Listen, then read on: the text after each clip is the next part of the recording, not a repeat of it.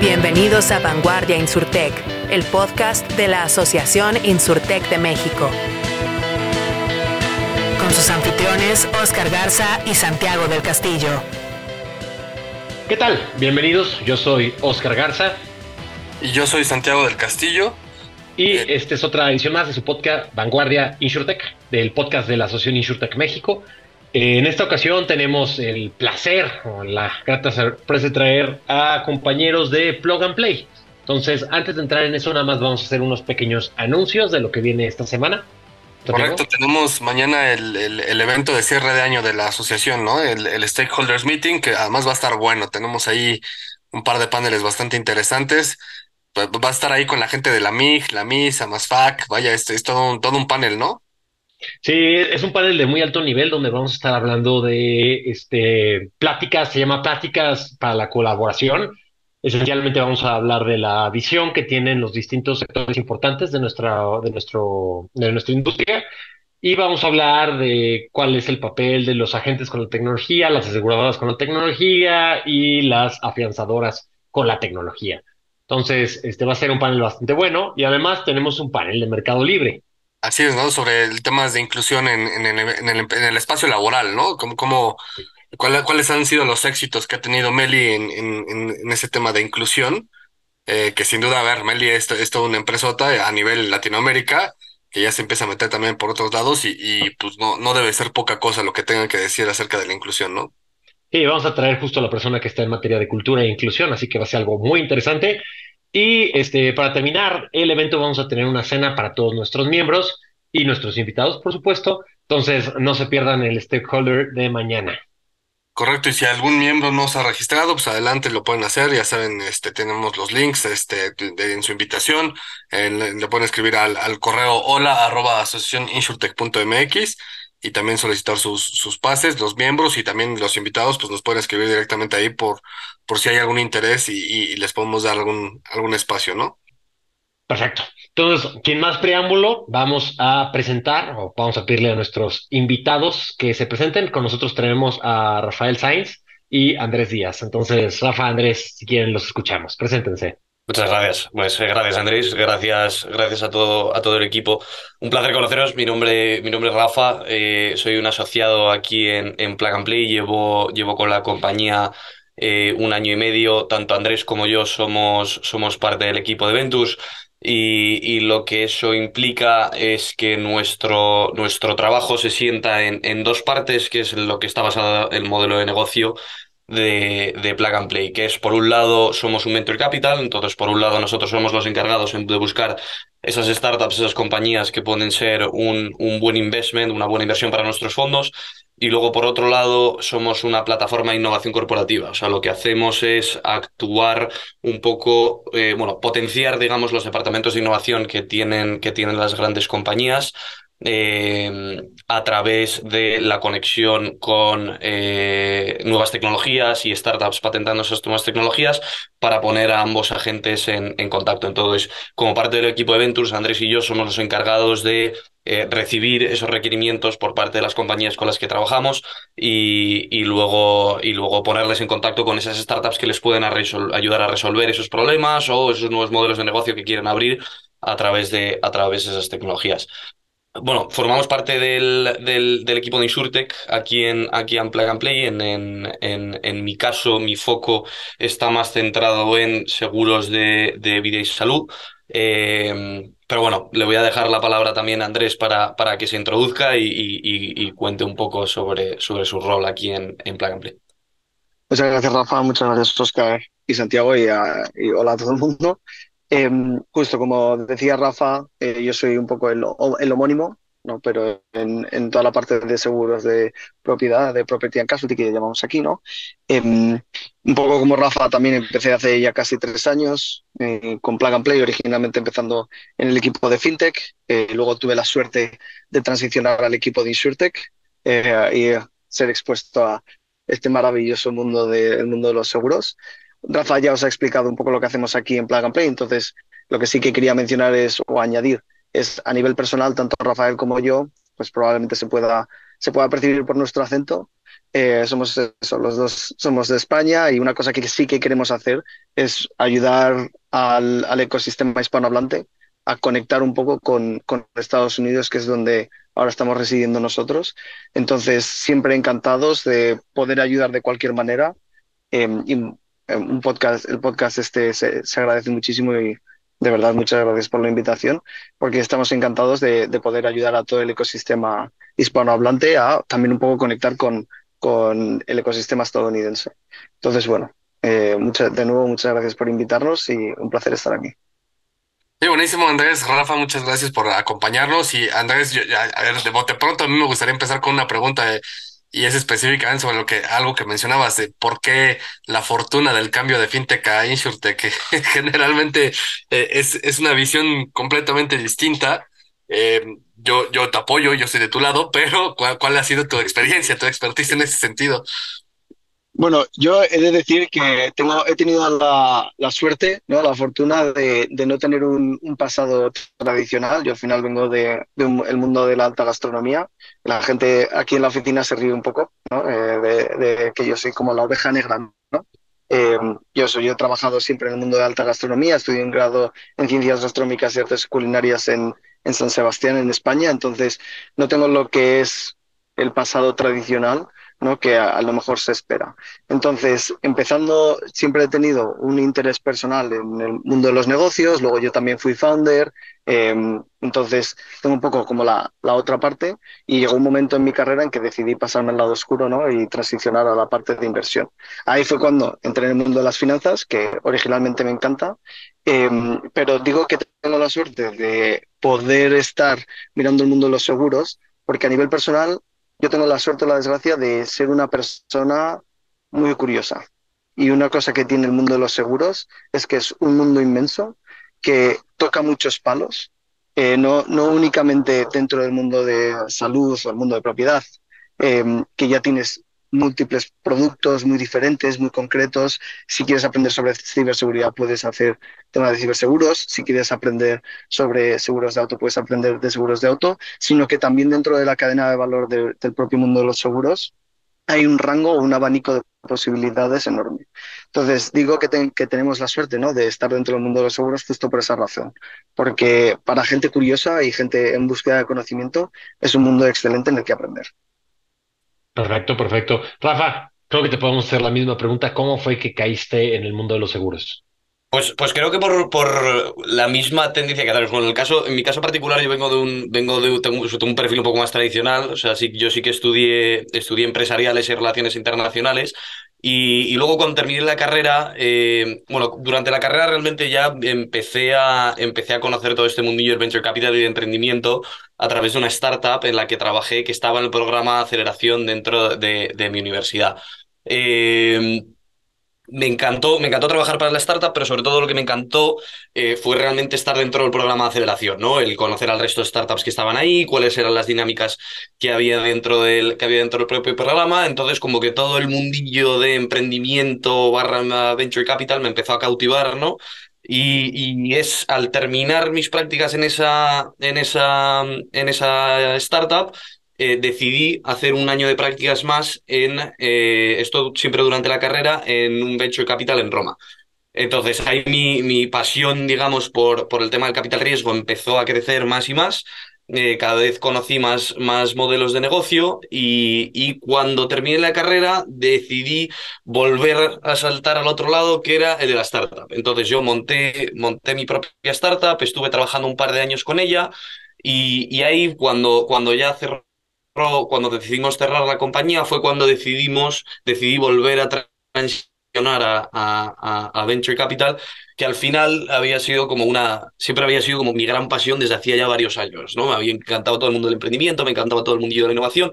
Entonces caí en seguros un poco por, por, la, misma, por la misma que razón que Andrés, ¿no? Porque al final de, gracias a los seguros tenemos la posibilidad de ver muchas industrias y de aprender de muchos temas eh, que no son solo de seguros per se, ¿no? Al final una de las cosas, añadiendo un poco a, lo que estaba diciendo Andrés, una de las cosas más bonitas que, creo que tiene el mundo de los seguros es eso, ¿no? El poder ver muchas industrias y que muchas veces está patentado, por ejemplo, a través de figuras de MGAs, ¿no? Que no es solo aprender sobre los seguros que ya existen y sobre las industrias que ya existen, sino cómo estamos viendo a través de nuevos modelos de negocio que traen las, los MGAs cómo aspectos de nuestra vida que no estaban asegurados tradicionalmente se, empiezan a ver asegurados ahora, ¿no? Temas, por ejemplo, de em, salud infantil, estamos viendo temas de fertilidad. Eh, obviamente esto no es un tema, no es un tema tan, tan antiguo, pero poco a poco cada vez vemos más opción, pero seguros de mascotas. Entonces, al final, cuando, cuando te metes en todo este, en todos estos nuevos mundillos, lo que te requiere ya no es solo aprender sobre el seguro per se, sino, sobre la industria como tal, ¿no? El, el oye, cuáles son, cuáles son, digamos, los, los problemas que encontramos dentro de, de esa industria y, y cuál es, cómo, cómo va a actuar el seguro, obviamente, ¿no? Para, para resolverlos. Entonces, digamos, por, por la misma, eh, resumir, pero vamos, por, por un, por un mismo, por el mismo motivo que Andrés, ¿no? Porque al final creo que los seguros te dan esa posibilidad, ¿no? De aprender de muchas industrias, de aprender de muchos temas, de aprender de muchos mercados, ¿no? Y, y, por eso eh, fue el, el, la vertical por la que decidí moverme. Muy bien, Rafa. Sin duda, si Te puedo decir, colega, este, yo también soy de relaciones internacionales y al menos, digo, no, no, no, no sé muy bien cómo es el mercado de agentes, por ejemplo, allá en España, Conozco alguna parte del mercado de España, pero más en el tema de garantías, como el seguro de caución. Pero te diría que al menos acá en México es muy común que la gente se vuelva gente como de rebote, ¿no? No hay como una carrera específica que vaya de seguros y, y entonces hay, hay algo muy variado entre abogados, RItas, este, de todo, ¿no? Estoy, estoy muy de acuerdo. Además, es que creo que es una de las cosas que más em, bueno, cuando, cuando hablamos sobre todo de la figura de la gente, una, una, de las cosas que más estamos viendo es que obviamente la, la, edad media de la gente, tanto en España como en México, es muy, es muy, es muy mayor, ¿no? Y uno de los motivos es porque al final eh, se enseña o se cree realmente, que es un poco la, la, falsa concepción sobre esta industria, que es que la industria del seguro a bote pronto, como primera imagen, es poco sexy. Es una cosa poco atractiva, en general, no, no, no es de puerta en puerta es. Exactamente, no es algo, no es algo que atraiga a, a, a la juventud. Y es algo que eh, Andrés y yo, dentro de, dentro de, dentro del mundo de la innovación de, de, en este mundillo, hemos visto mucho, ¿no? Que es el, oye, ya no solo cómo puedo por, un lado, cómo puedo hacer crear más agentes, ¿no? Cómo puedo hacer que la industria sea más sexy, cómo puedo hacer que, que más gente decida meterse en este mundillo y crear unos productos o vender productos sino por otro lado, también por la parte del consumidor, cómo puedo entrar a nuevos mercados, ¿no? Cómo puedo llegar a, segmentos de población más, más jóvenes, que son los que tradicionalmente no compran tanto seguro, y, a través de canales digitales y, y maneras, y maneras, digamos, más atractivas de convencerles de que realmente el seguro es una cosa esencial que tienen que tener en su vida y, y que, hay que, y que hay que comprar. 100%. Y más porque hay tantas, digo, todo el mundo considera que la industria de seguros no es sexy, pero siento que en los nichos se encuentra ese factor y el factor sexy, ¿no? Entonces, tal vez vender seguros de vida pues, no es lo más divertido del mundo, pero no sé, vender seguros para películas, para este, atletas profesionales, de catástrofe, ir a zonas de, desastre natural, a ver cómo puedes aliviar con los recursos de la aseguradora, este, los esfuerzos de recuperación. Todo eso es divertido en sí mismo y creo que hay una buena oportunidad ahí para que los jóvenes empiecen a ver esos nichos que son bastante interesantes de nuestra industria. Pero me gustaría centrar la pregunta en plug and play. Entonces, creo que todos los que sean emprendedores saben que es plug and play, pero estaría bien un refresher de qué es lo que hacen y sobre todo qué es lo que han hecho en materia de InsurTech. Sí, un poco como, como decía Rafa al principio, básicamente lo que somos, Plug and Play, es una empresa de capital riesgo en, que a diferencia con otras empresas mm, tradicionales de capital riesgo, lo, lo, que nosotros tenemos es una infraestructura inmensa. Al final, Plug and Play es una compañía internacional con más de 48 oficinas en todo el mundo, 700, em, más de 700 empleados, cosa que en otros eh, en otras oficinas de capital riesgo no, pues eh, esa infraestructura o esa capacidad de recursos es mucho inferior. Entonces, lo que nosotros tenemos es eso, con toda esta infraestructura podemos proveer mucho más soporte a las compañías o a las startups con las que nosotros trabajamos. No solo tenemos toda esta infraestructura, esta cantidad de recursos, sino que, como explicaba Rafa al principio, tenemos una, podemos ser vistos como una empresa de innovación corporativa.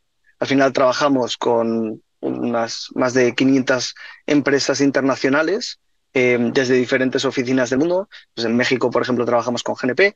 Aquí en Estados Unidos trabajamos con grandes aseguradoras como es State Farm, como es Aon. Y nosotros lo que conseguimos con eso es a nivel de inversión tener mucho aprendizaje o los insights que nos pueden proveer todos estos corporates o todos estos partners corporativos con los que nosotros trabajamos para luego eh, fortalecer nuestra tesis de inversión, así como la capacidad de romper la barrera que muchas veces las startups encuentran a la hora de adquirir clientes eh, en grandes empresas. ¿no? Entonces, nosotros, una de las cosas únicas que tenemos es, al tener una relación tan cercana con las grandes empresas con las que nosotros trabajamos, podemos hacer una introducción directa a la gente que toma las decisiones, ¿no? Para ayudar a estas startups a conseguir, a conseguir sus primeros clientes. Rafa, no sé si quieres añadir alguna cosa. Ah, creo que lo has, lo tocado muy bien. Al final, un poco el, el, el, valor que queremos añadir a, a, todas estas compañías es al final muchas veces cuando estamos hablando de estos modelos de negocio B2B, ¿no? El, el, ponernos en contacto con la persona adecuada dentro de eh, empresas tan grandes como son las aseguradoras es muy complicado. Entonces, el, al final nosotros también el, valor es el que el valor que añadimos lo que ha dicho Andrés, ¿no? El, ponerte en contacto ya no solo con la compañía, sino con la persona adecuada dentro de esa compañía, que suelen ser departamentos de innovación, para, para, que, para que esas conversaciones puedan ser, puedan ser mucho más fructíferas. O sea que nada, nada, no, mucho más que añadir ahí. Vale, perfecto. Ahora nada más para este, seguir en la pregunta. Eh, ¿Cuáles son algunos ejemplos concretos de estas conexiones que han hecho entre Insurtex y algunos de sus miembros corporativos? Bueno, si quieres empiezo, empiezo bueno, pues, un, caso de uso muy bueno eh, que tenemos aquí en Plug and Play es una compañía que invertimos hace, hace unos años que se llama Usur. Eh, esta compañía eh, básicamente es, un, es, es infraestructura low code, no code para crear, básicamente para, para, crear infraestructura de, de, de, atención a cliente. Perdón que lo estoy contando así un poco, un poco, muy, un poco por encima, pero vamos, básicamente cuando eh, Usur llegó a nosotros, eh, su revenue, si no me equivoco, estaba en 1,5 millones, más o menos, ¿no? Que a través de los diferentes corporates con los que trabajaba. Eh, ya no solo por el equipo, sino por la propia tecnología que habían construido. Nos pareció una compañía fascinante, de hecho decidimos invertir en ella y les pusimos en contacto con toda nuestra línea de corporaciones. Al final, la gran mayoría de clientes que tiene Usura a día de hoy son nuestros, son nuestros corporates y solo en el primer año, gracias a esas conexiones que generamos, que saltaron de, de tener un revenue, si no digo, como os decía, de 1,5 billones a casi 3 millones. Entonces, al final, ese es el, el, poder que tiene Plug and Play, ¿no? El, el, oye, si, si realmente tienes una buena idea, una buena tecnología y, y, y la capacidad de, de, trabajar con grandes empresas, te vamos a poner con esa persona adecuada para que puedas generar esas relaciones valiosas para el desarrollo de tu propia empresa. Eh, Rafa, mencionabas, eh, bueno, que tú estás en la vertical de vida y, y Andrés está en la vertical de, de, de riesgos. Eh, ¿Cuáles son las condiciones de, de, entrada de inversión que tienen para, para poder analizar una empresa, eh, para ver qué tanto les, eh, o sea, vaya, en términos generales, tanto de, venta o de, segmentos o sectores o de ramotipo en, en, el tema del seguro, ¿no? Sí. Es una pregunta. Mira, en el, en el caso de, la tesis de inversión de Plug and Play, somos, o sea, realmente podemos hacer desde presemilla hasta, hasta series A, incluso algunas series B, pero más presemilla, series A. Eso en lo que respecta a la, lo que respecta a la, a la tesis de inversión que tiene Plug and Play. Con respecto a, con respecto, digamos, a la interacción entre startups y, corporates, al final todos sabemos un poco cómo es, el, cómo es el sector asegurador y es verdad que es un sector un poco más tradicional. Entonces, realmente las startups que más valor sacan del ecosistema de Plug and Play suelen ser esas semillas un poco más maduras o esas series A que, hombre, ya tienen una tecnología madura, que ya tienen casos de uso, quizá con aseguradoras más pequeñas, pero, pero que han visto que el, que el modelo funciona. Entonces, al final, es verdad que, que esas, esas semillas un poco más maduras, esas series, esas startups un pelín más asentadas, son en general las que vemos en Insurtech, las que más valor sacan de, de toda la línea de, de toda la línea de corporaciones que tiene Plug and Play porque al final para, para las grandes aseguradoras, ¿no? que como os decía, al final pues, es un sector un poquito más tradicional, son las startups con las que, con las que les es más fácil eh, interactuar y trabajar. Y, y siguiendo un poco en ese sentido, ¿cuál ha sido su experiencia en México? ¿Han tenido ahí algún eh, alguna, alguna insurtech, alguna fintech, este, vaya, porque no, ahora sí que al final somos todos fintechs, pero más específicos sobre insurtech, ¿han tenido algún tipo de partnership, algún tipo de inversión? Eh, caso de éxito, caso de fracaso, este, un poco de todo, ¿no? Em, si quieres, Andrés, hablo yo sobre una inversión y luego hablas tú un poco del trabajo de corporate. Pero pues mira, eh, una inversión con la que estamos súper emocionados que hicimos, que hicimos hace poco es una compañía que se llama Kinsu. ¿no? Hemos hablado antes de, de que realmente uno de, uno de los factores más importantes que tenemos en el sector el sector asegurador latinoamericano y, bueno, en este caso el mexicano, es el, el, tema de la distribución, ¿no? De cómo podemos crear canales de distribución más eficientes para que el seguro llegue a más personas. Kinsu eh, es una compañía que lo que está haciendo es básicamente democratizar toda la, toda la distribución de los seguros. La idea es que a través de una plataforma que actúa como una red social, yo pueda compartir, yo pueda prospectar productos de seguro a mi familia y amigos. Entonces, yo tengo una aplicación, que la aplicación de Kinsu, en ese momento me convierto en un Kinsurer que ellos llaman, y lo que hago es mandar, prospectar un producto de seguro a alguien que lo necesite, ¿no? Em, ¿Qué pasa? Que lo que estoy haciendo ahí con ese modelo es prospectarlo, no lo estoy vendiendo, porque luego si la persona está interesada en comprar el producto de seguro, lo que hace es a través de Kinsu, que en este caso es el broker, compra el producto de seguro. Yo, Rafa, que he prospectado el seguro, me puedo llevar una pequeña comisión gracias a, a, a esa prospección. Entonces, al final, la idea que tiene Kinsu es, oye, estamos viendo que el mercado de agentes cada vez es más antiguo, cada vez hay menos, eh, vemos que claramente hay muy pocos agentes frente al nivel de población que tenemos en frente al nivel que tenemos de población que tenemos en el país. Entonces, vamos a hacer que todo el mundo a través de nuestra aplicación se convierta en una especie de agente. Entonces, vamos a hacer que cada vez haya más personas pudiendo, pudiendo prospectar, pudiendo prospectar esto, esta clase de productos. Entonces, esa es la, la, la, la última inversión que hemos hecho que hemos hecho en México y, y por la que estamos tremendamente emocionados. Andrés, de la parte corporativa. Sí, justo eso. Entonces, voy a resumir un poco lo que, lo que ha comentado Rafa y así eh, hago eh, segue al, a la parte corporativa. Entonces, al final, Plug and Play, lo que nosotros somos es inversores en early stage, desde presemilla hasta series A. Eh, y la oportunidad que tenemos también es que tenemos dos vehículos de inversión, tanto lo que hemos venido invirtiendo de forma histórica a través del Family Office o unos nuevos vehículos de inversión de los que estamos, tenemos muchísimas ganas de, de, seguir desarrollando y la verdad es que tienen muy, muy buena pinta y, tenemos muy buen track record, que son los fondos de inversión, lo cual nos da acceso a rondas de inversión también o a participaciones un poco más grandes en las rondas de inversión, ¿no? Eh, entonces, un poco el beneficio que tenemos nosotros en ambos vehículos también es que no lideramos rondas de inversión, entonces eso nos da acceso a un network de inversores increíble. Entonces, por ejemplo, una, una cosa que también hacemos para, para startups a nivel global, no, no únicamente esta conexión con, con nuestros partners corporativos, sino también con, con las startups y otros VCs, es justo eso, ayudarte a conseguir esas rondas de financiación. Y de hecho hemos hecho esto con una startup mexicana que se llama Arkham. Eh, les hemos conseguido nosotros el, líder de su ronda, por ejemplo.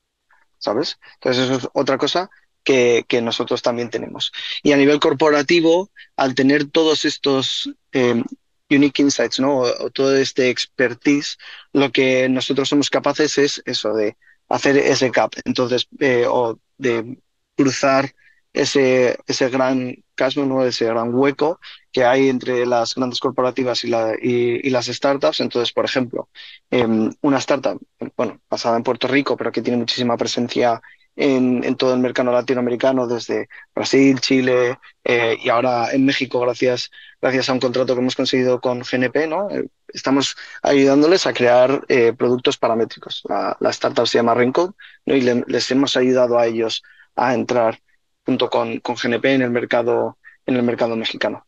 Sí, de Puerto Rico, los buenos amigos de Raincoat, ¿no? Perfecto. Oigan, eh, habían mencionado que una de las cosas que quieren hacer es ver cómo mandar InsurTech de México a Estados Unidos, pero antes de entrar en ese tema, me gustaría hacer como una pausa. Hemos hablado mucho de InsurTech, pero este podcast también lo escuchan muchas aseguradoras al fin y al día nuestra asociación tiene, sí, 60 insurtechs, pero tiene 10 aseguradoras, por ejemplo GNP, que es, este, está con ustedes, también está con nosotros, pero ¿qué valores les pueden dar a las aseguradoras? ¿Cuáles son los beneficios de tener a grandes aseguradoras con ustedes, como para que también puedan este, ver las aseguradoras si hay un fit? Em, pues mira, creo que el, primer caso de, el primer caso de uso más... Em, más importante es obviamente el, el, acceso al know-how no solo de tu región, sino a nivel global, ¿no? Al final, ahora mismo tenemos más de 45 oficinas por todo el mundo, somos 700, más de 700 empleados eh, y tenemos centros de InsurTech tanto en, tanto en Norteamérica como en Europa, como en Singapur, como en Japón. Entonces, al final creo que el, el mayor beneficio que traen todas, que, que, que, que se llevan todas estas aseguradoras es, oye, cuáles han sido los casos de uso que hemos visto en otras regiones y cómo podemos ver, cómo podemos traer esas ideas, esos modelos, esas tecnologías a nuestro, a nuestro propio mercado. Entonces, eso sería digamos, el, el, primer valor que puede añadir Plug and Play a, a, sus corporates. El segundo, al final actuamos como un, un, potenciador de tu propio departamento de innovación. Entonces, eh, como ya tenemos ese know-how y, y, ya tenemos conocimiento de esas startups que ya han resuelto problemas o en tu propio mercado o en otros mercados, podemos ponerte de forma muy, muy rápida eh, en conexión con esas compañías para que te ayuden a, para que te ayuden a resolver el problema.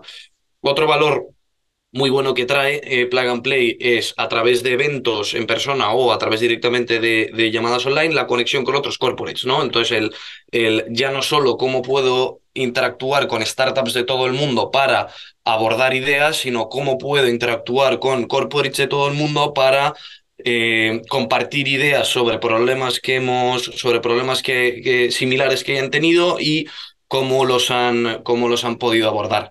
Em, entonces yo diría que, en, tres grandes rasgos ese es el, gran valor que aporta Plug and Play a, los corporates con los que trabaja. No sé si hay algo que quieres, que quieres añadir, Andrés.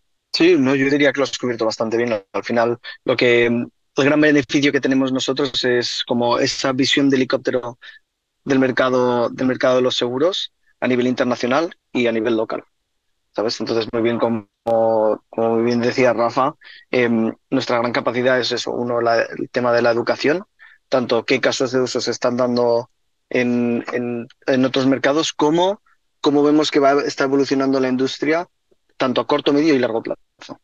Es que esa, al final ese es el beneficio que tenemos nosotros como inversores también, y no simplemente como consultores, que nosotros estamos mirando la industria de una forma única de evolución porque al final nosotros como inversores es hacia donde tenemos que apuntar, ¿no? ¿Dónde, dónde va a estar el dinero en, en siete años, ¿viste? Entonces, eh, esa, esa parte de educación es muy importante para nosotros también. Y digo, nada, más como un comentario al margen, mencionaron a varias aseguradoras, GNP en México, Street Farm en Estados Unidos, pero también mencionaron un broker que es Aon, entonces, me gustaría nada más hacer el énfasis que no solo es para aseguradoras, también brokers se pueden beneficiar de esto, nuestros amigos de protección, de, este, de Secura, de AR. Pues bueno, aquí también hay una buena oportunidad de colaboración. Sí. Y, no son los únicos brokers con los que trabajamos. Gallagher también está en, nuestro, está nuestra línea de corporate. O sea, trabajamos con, con tanto aseguradoras como grandes brokers como, como TPAs. Eh, Realmente no, no, no, no estamos cerrados a eso. Y, y de hecho, y, aquí vuelvo un poco a lo inicial, creo que es lo más bonito de, de, creo que los brokers es del, probablemente los clientes con los que es más bonito trabajar, porque al final los brokers, como, como tienen carteras de productos obviamente mucho más amplias que, que, que la aseguradora per se, son los que te dan acceso ¿no? a, través de sus, a través de sus pedidos, a través de sus requerimientos, a, ver muchísimos, muchísimos, muchísimos temas, ¿no? Ya sea dando de movilidad, cripto, em, sostenibilidad, de todo. Em, o sea que sí, sí, sí, brokers, TPAs también está dentro de, también está dentro de nuestra, de nuestra línea de corporates con las que podemos trabajar. Oye, hablando, bueno, hablabas de corporate, hablaban también ya de venture capitals, eh, pero también tienen sus programas de aceleración, ¿no? ¿Cómo, funcionan esos programas de aceleración? ¿Qué es lo que buscan en una, en una startup? Eh, ¿qué, qué, qué, tipo de negocio están buscando? Quiero pensar otra vez, volvemos bajo la misma línea de lo que estaban buscando, pero eh, ¿qué, ¿qué, tracción necesita tener? Eh, ¿Algún interés que tengan en México en especial sobre alguna insurtech? Eh, digo, sin mencionar nombres, pero algún ramo especial. Digo, obviamente en México tenemos eh, el tema de la penetración del seguro, que es de los más bajos de Hispanoamérica, pero eh, el mercado es brutalmente grande, ¿no? Y por eso es muy atractivo para casi todas las insurtechs de, Hispanoamérica. Eh, todo el mundo cree que, pueden venir a México a, cambiar esa tendencia, ojalá lo logren, pero quizás tal vez con un programa de aceleración como el de ustedes puede ser algo interesante. Correcto. Aquí volveríamos un poco a, a la unicidad, ¿no? O al, al factor único de, de, plug and play, que nosotros siempre tendemos a hacer las cosas un poco diferentes.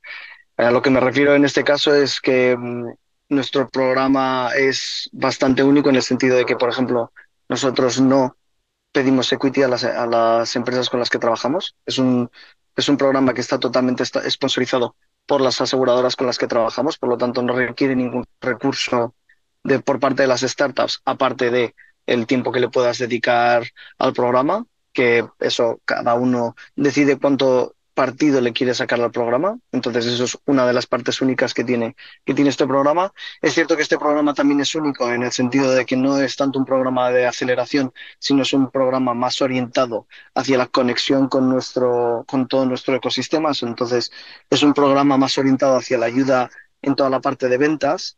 Por lo tanto, sí que es cierto que las startups que solemos buscar en, en, para el programa son startups que tienen un producto ya desarrollado y que pueden empezar a conectar con nuestra, con nuestra, red, o con nuestra red o con nuestro ecosistema. Entonces, en, es cierto que tendemos a buscar compañías que ya están un pelín más desarrolladas. Habiendo dicho esto, eh, el programa es completamente agnóstico a nivel de, stage o el, de, estado, ¿no? Eh, no necesitamos un mínimo de funding, pero sí que necesitamos más un mínimo de desarrollo de producto. Pero bueno, nosotros hemos tenido startups en este programa desde presemillas, porque al final, como hemos dicho, parte de lo que nosotros hacemos es educación de lo que va a pasar a futuro. Entonces es cierto que en las presemillas nos centramos en nuevas tecnologías que se estén desarrollando para darles visibilidad a nuestros corporate partners, como pues en series C, series D, ¿sabes? O sea, compañías ya muy desarrolladas que lo que ahí actuamos es como un canal de distribución para estas compañías. Buenísimo. Y, y su programa, digo, obviamente la pandemia nos trajo un, mundo de digitalización de muchos procesos y, de, y sobre todo de servicios, ¿no? Pero el, programa es, es híbrido, es 100% pues, digital, tiene alguna parte presencial.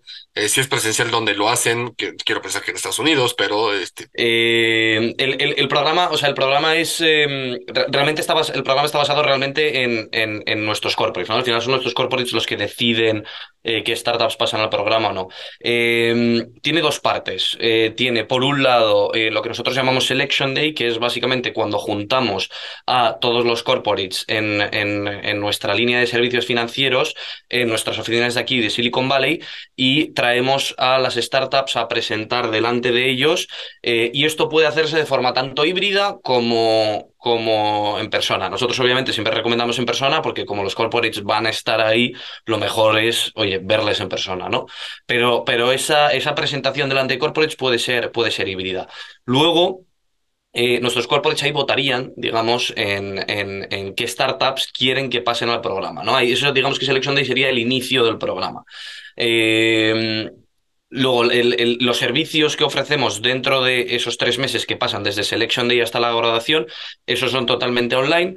Y luego la, graduación, eh, que es un evento que hacemos nosotros dos veces al año, que llamamos el Plug and Play Summit, eh, eso ya sí que es un evento en persona y es obligatorio que las startups estén en persona en nuestras oficinas en Silicon Valley para que presenten delante, delante de nuestros corporates. La diferencia que hay entre Summit y Selection Day es que en Summit estaría, perdón, en Selection Day estás presentando de, la, de los corporates que tenemos en la línea de servicios financieros.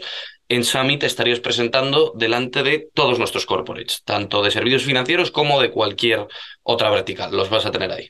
Justo acabamos de hacer el Expo, el último Expo, ha sido la semana pasada y es increíble. O sea, es un evento que de verdad la gente no se hace a la idea de la escala del evento hasta que viene al evento. O sea, de hecho, en, en esta última edición, todo el mundo nos ha dicho, se ha quedado muy impresionado de la magnitud del evento, porque al final eran, es un evento de 3.000 personas em, que varía desde o sea, desde nuestros partners corporativos, como ha dicho Rafa, de todas las verticales, como 250 VCs. Em, también traemos otras startups que a lo mejor no necesariamente participan en el programa, pero que son interesantes para tener. Entonces, son tres días de evento en donde la gente viene a aprender, viene a conectar, ¿sabes? Y es increíble. O sea, la atmósfera de la oficina cambia totalmente. Eso es. Estas ojeras que estáis viendo aquí no son por nada. Es que todavía estamos recuperando la semana pasada. Sí, un evento de 3.000 personas también me metería con el triple de ojeras, no te preocupes, Rafa.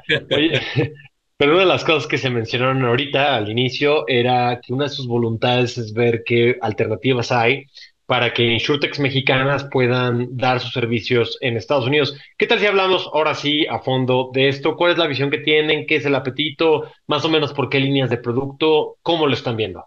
Em, es, una pregunta complicada, ¿no? Porque al final creo que cuando hablamos, cuando hablamos de, digamos, el valor que pueden traer las, las, las insurtechs latinoamericanas, mexicanas dentro del, dentro del mercado estadounidense, creo que lo que primero que tenemos que plantear es que el mercado latinoamericano es masivo. Entonces, sabiendo que el mercado norteamericano ya es un mercado bastante copado, ya lleno de insurtechs, lleno de eh, aseguradoras que están invirtiendo mucho en innovación y sabiendo la oportunidad masiva que tenemos en Latinoamérica y en este caso en, bueno, en México, ¿por qué, digamos, por, qué saltar directamente al, al, al, mercado latinoamericano? Mi primera idea sería, no lo hagas. Mi primera idea sería, oye, tienes una oportunidad muy buena en el mercado mexicano, eh, hazte fuerte ahí y luego cuando ya tengas tanto know-how como músculo financiero, ya planteate ¿no? el, el, el, saltar a nuevos mercados. Em, ¿Qué tipo, de, ¿Qué tipo de innovación estamos viendo dentro del, o que, en, qué dos grandes campos estamos viendo mucha, mucha innovación em, dentro, del, dentro del mercado mexicano? Creo que sería dos campos. Primero, generación de nuevos productos y luego nuevos modelos de distribución, que ya habíamos hablado.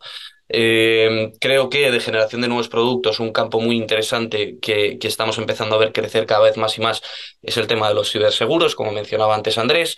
Eh, vemos poco a poco también eh, más adopción, en, aunque esto todavía no, no, no, está despegando tanto, pero un poquito más de adopción en, en, en, seguros de mascotas. Tenemos ejemplos como Power en Chile que, que, lo, están haciendo, que lo están haciendo muy bien. Y luego en, en, nuevos canales de distribución em, estamos, viendo, estamos viendo un poco de todo, ¿no? Realmente podemos ver, em, podemos ver elementos como, como, como hablábamos antes de Kinsu, estábamos hablando antes de, bueno, Andrés puede mencionar también un, un caso de uso en relación a, a remensas con, la que, con las que él trabajó. Em, o sea, realmente podemos eh, o que otros elementos, obviamente a través de infraestructura, a través de infraestructura de, de, de embedded insurance. Creo que uno de los, una de las mayores preguntas que, no tenemos que, hacer, que nos tenemos que hacer a través de, perdón, en el mercado mexicano es cuánto nos interesa digitalizar la, eh, la distribución, la compra de ciertos productos de seguro frente al uso de la gente que todavía sigue siendo algo fundamental en el mercado mexicano. ¿no? Entonces, realmente la oportunidad donde está en la creación de nuevos canales digitales a través de MGAs para comprar online o en la creación y, digamos, facilitación del trabajo de los agentes para que puedan acceder a, mayores, a mayores piezas, a mayores trozos de mercado. Eh, creo que esa es la mayor pregunta que tenemos dentro, de, dentro, del, dentro del mercado mexicano en lo que respecta a distribución, en lo que, en lo que poco a poco iremos viendo ¿no? cómo, se va, cómo se va desarrollando. Simplemente por añadir un poco a lo que Rafa ha dicho, perfectamente dicho, productos y distribución. Em, es cierto que el, el, mercado mexicano y el mercado latinoamericano tienen muchas cosas únicas y esa también es la, es la belleza, la oportunidad es inmensa y hay muchos inversores que se están dando cuenta y por eso ahora estamos viendo como más y más gente están levantando fondos ¿no? para, invertir en el mercado latinoamericano, más eh, financiación externa o extranjera está yendo hacia el mercado latinoamericano. Entonces, lo que está claro es que la oportunidad es increíble. ¿no? Entonces eso, como bien decía Rafa, en, en generación de nuevos productos, también pueden ser en productos, a lo mejor no un producto necesariamente nuevo, pero sí un modelo nuevo como puede ser pues, productos basados en el nivel de uso que se le da a un, a un servicio, ¿no? Pues en, hemos visto el UBI, que se dice en inglés, el Usage Based Insurance, o el Pay-Per-Use. Eh, hemos mencionado ya temas de seguros paramétricos. Estos son productos que dan mucha más accesibilidad ¿no? a la compra del servicio de los seguros. Al final, una cosa que personalmente eh, a mí me interesa muchísimo es esta figura ¿no? del el seguro casi como que fuese un ángel guardián Em, cómo podemos generar una infraestructura financiera lo suficientemente robusta como para proteger a individuos, ¿no? Y a lo mejor incluso que viva de forma autónoma en, dentro de nuestro plan financiero, que no, nos que no tengamos que prestar atención. Em, y eso, en cuanto a canales de distribución, como muy bien decía Rafa, estamos viendo como mucho desarrollo en nuevas tecnologías para, de forma creativa, sacar, encontrar clientes. Pues, pues yo qué sé, eso, hemos mencionado, ¿no? El, ¿Cómo podemos utilizar plataformas de remesas, de envío de dinero en corredores como Estados Unidos a México eh, para proteger que eso siga pasando? ¿Sabes? Y aquí a lo mejor también podemos incluso atar a lo que hablábamos del mercado de Estados Unidos, de cuál es el valor que puede aportar una startup mexicana, por ejemplo, ¿no? A, al, mercado estadounidense es esto, el conocimiento de la cultura local. Al final, el, la población eh, de, base latina o la población mexicana en, Estados Unidos cada vez está creciendo, se va a convertir eh, dentro de muy poco en un porcentaje muy importante de la población de Estados Unidos y al final lo que sí que vemos es que para todas estas poblaciones inmigrantes el, el desarrollo tecnológico viene dado por la propia población en sí. Nosotros tenemos casos que a lo mejor no son eh, de startups que vienen de Latinoamérica, ¿no? Pero, por ejemplo, tenemos una startup que se llama Cement en Canadá, que justo ellos tenían un problema con todo el tema de la recolección de deuda, porque ellos, eso fueron inmigrantes eh, protegidos en Canadá, tuvieron problemas al principio con su familia, el founder tiene una, historia increíble, la verdad, y que es muy difícil no, no emocionarse ¿no? al escucharla pero ellos justo desarrollaron una solución de forma de recolección de deuda de una forma mucho más humana, pero a escala, y que les está yendo bastante bien en Canadá. O, por ejemplo,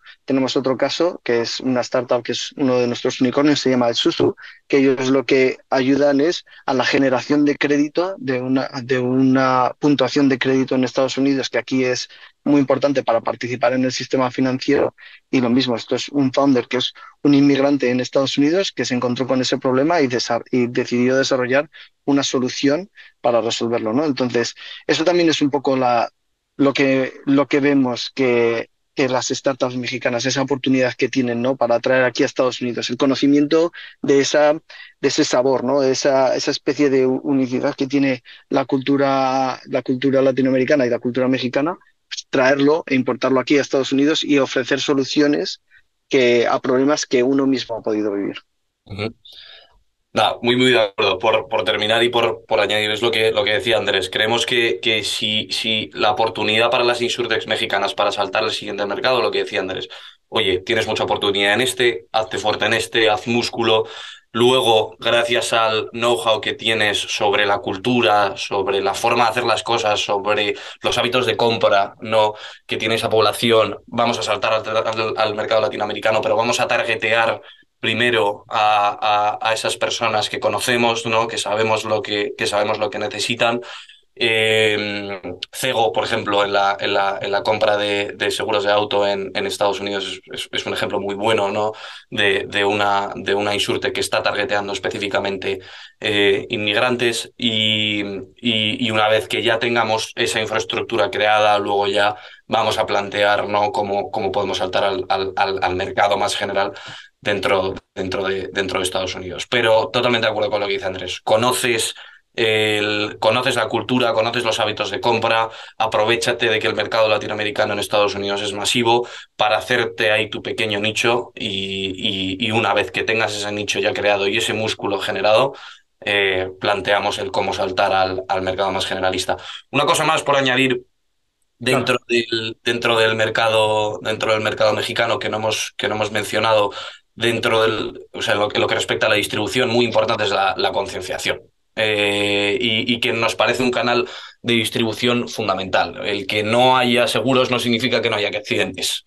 Eh, entonces sabemos que el uso de, de, servicios asistenciales está ahí. Entonces, ¿cómo podemos utilizar esas plataformas que, que ofrecen servicios asistenciales para poner productos de seguro en, en, los puntos de compra, ¿no? En, en, esas plataformas en las que, oye, si ya estoy contratando un mecánico, ¿por qué no le digo al cliente, oye, ya que has tenido un accidente, creo que lo más interesante sería que te comprases un seguro para que no vuelvas a pagar tanto dinero en, en, en reparar, en reparar el vehículo. Entonces, muy importante la concienciación y, y, muy importante, creemos que puede ser un canal de distribución muy interesante, esas plataformas de servicios asistenciales.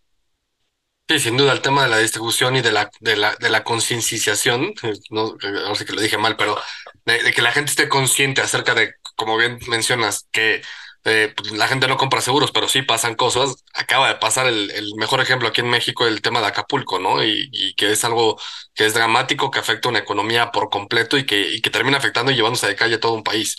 Entonces, eh, vaya, es, es, es, un gran ejemplo este tema de, de generar la conciencia sobre la importancia y la, y la cobertura que tiene y el alcance que tienen los seguros, ¿no?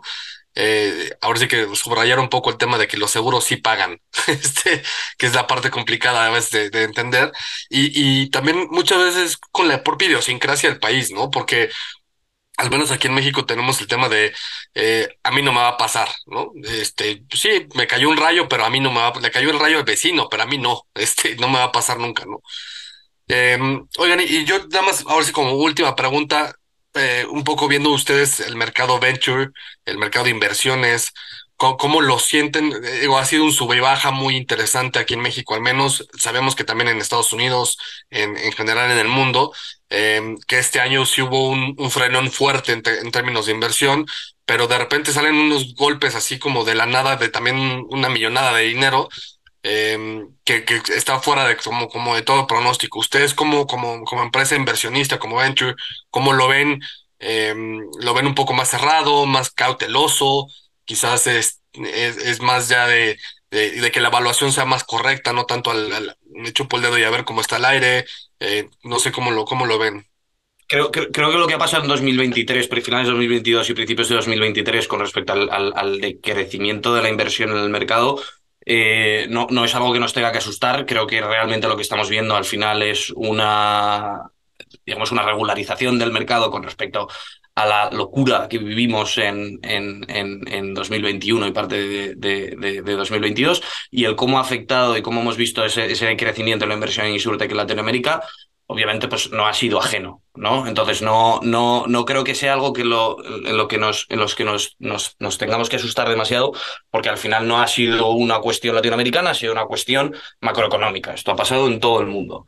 Eh, creo que tendríamos que estar muy emocionados. Creo que al final una de las cosas que sí hemos visto, a pesar de que, sea, que haya decrecido el nivel de inversión, es que sí que estamos viendo cada vez más insurtechs siendo creadas. Cada vez estamos viendo más fondos de inversión siendo levantados dentro, dentro de Latinoamérica.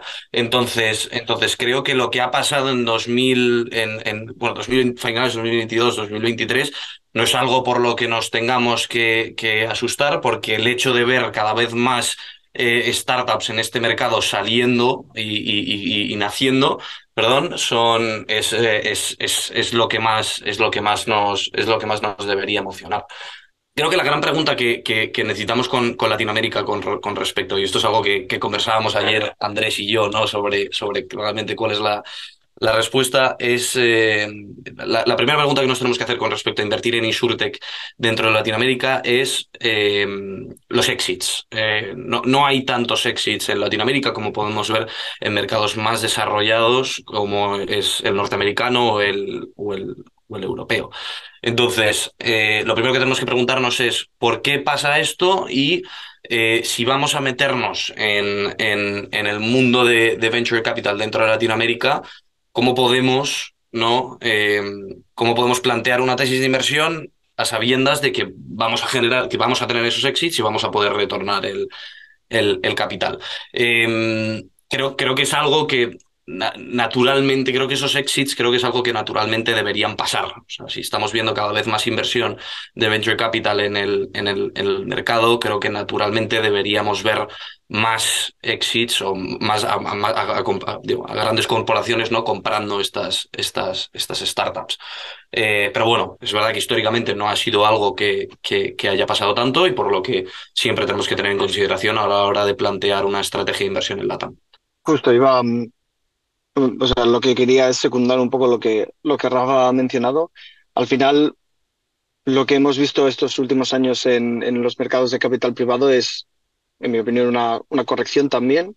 Entonces, siempre que hay una corrección, a lo mejor ha habido una sobrecorrección, ¿no? Y, sí que es cierto que a lo mejor todavía no estamos en la parte más baja de la corrección, pero eh, ahora es un momento para desarrollar porque al final ahora es donde hay muy buenos retornos. Entonces aquí hago un llamamiento también a las, aseguradoras que participen en el programa, que escuchen el podcast, ¿no? porque ahora es un muy buen momento para volver a mirar hacia afuera, eh, a lo mejor para sacar las billeteras y empezar a buscar oportunidades de compra de empresas, no únicamente por tecnología, sino por, también por talento. Eh, entonces, esto va a ayudar a todo el ecosistema tecnológico a desarrollarse.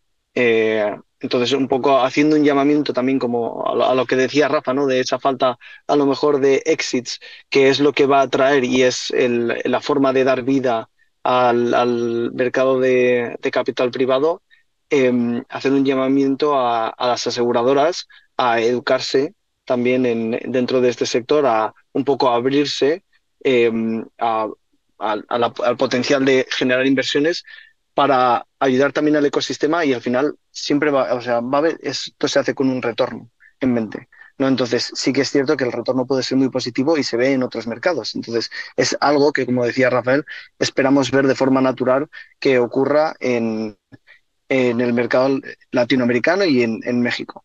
Entonces, eso, hacer un llamamiento a las, a las grandes compañías, abrirse un poco y en el caso de necesitarlo también pedir ayuda pues, a la Asociación de Insurtech de México, a, pues, a, otras compañías que tengan el expertise ¿no? dentro, dentro de, la industria a ayudar a eh, conocer el, sistema, el ecosistema tecnológico y cómo invertir en él. Buenísimo, pues perfecto. Entonces ya estamos al final de nuestro podcast. Entonces vamos a darles este espacio. Ustedes hagan un call to action, cómo este, las insurtechs las pueden buscar, cómo las aseguradoras las pueden buscar y si hay algo más que agregar, este es su espacio. Rafa Andrés, los escuchamos. Nos podéis encontrar, la verdad es que prácticamente en cualquier plataforma, tanto buscando plugandplaytechcenter.com, ahí es donde está toda la información de, de, nuestra empresa, desde los programas hasta los planes corporativos con los que trabajamos, eh, startups que están dentro de nuestro ecosistema. Ahí se puede hacer una aplicación directa eh, para participar dentro de nuestra base de datos que se llama Playbook. A nivel personal, pues eso, Andrés Díaz Martínez en, LinkedIn, eh, cualquier persona que necesita cualquier cosa, como hemos mencionado antes, eh, queremos aportar bastante valor al, al mercado hispanohablante, entonces eh, haced reach out y, y un, placer hablar con todo el mundo y aportar o ayudar en donde se pueda. Rafa.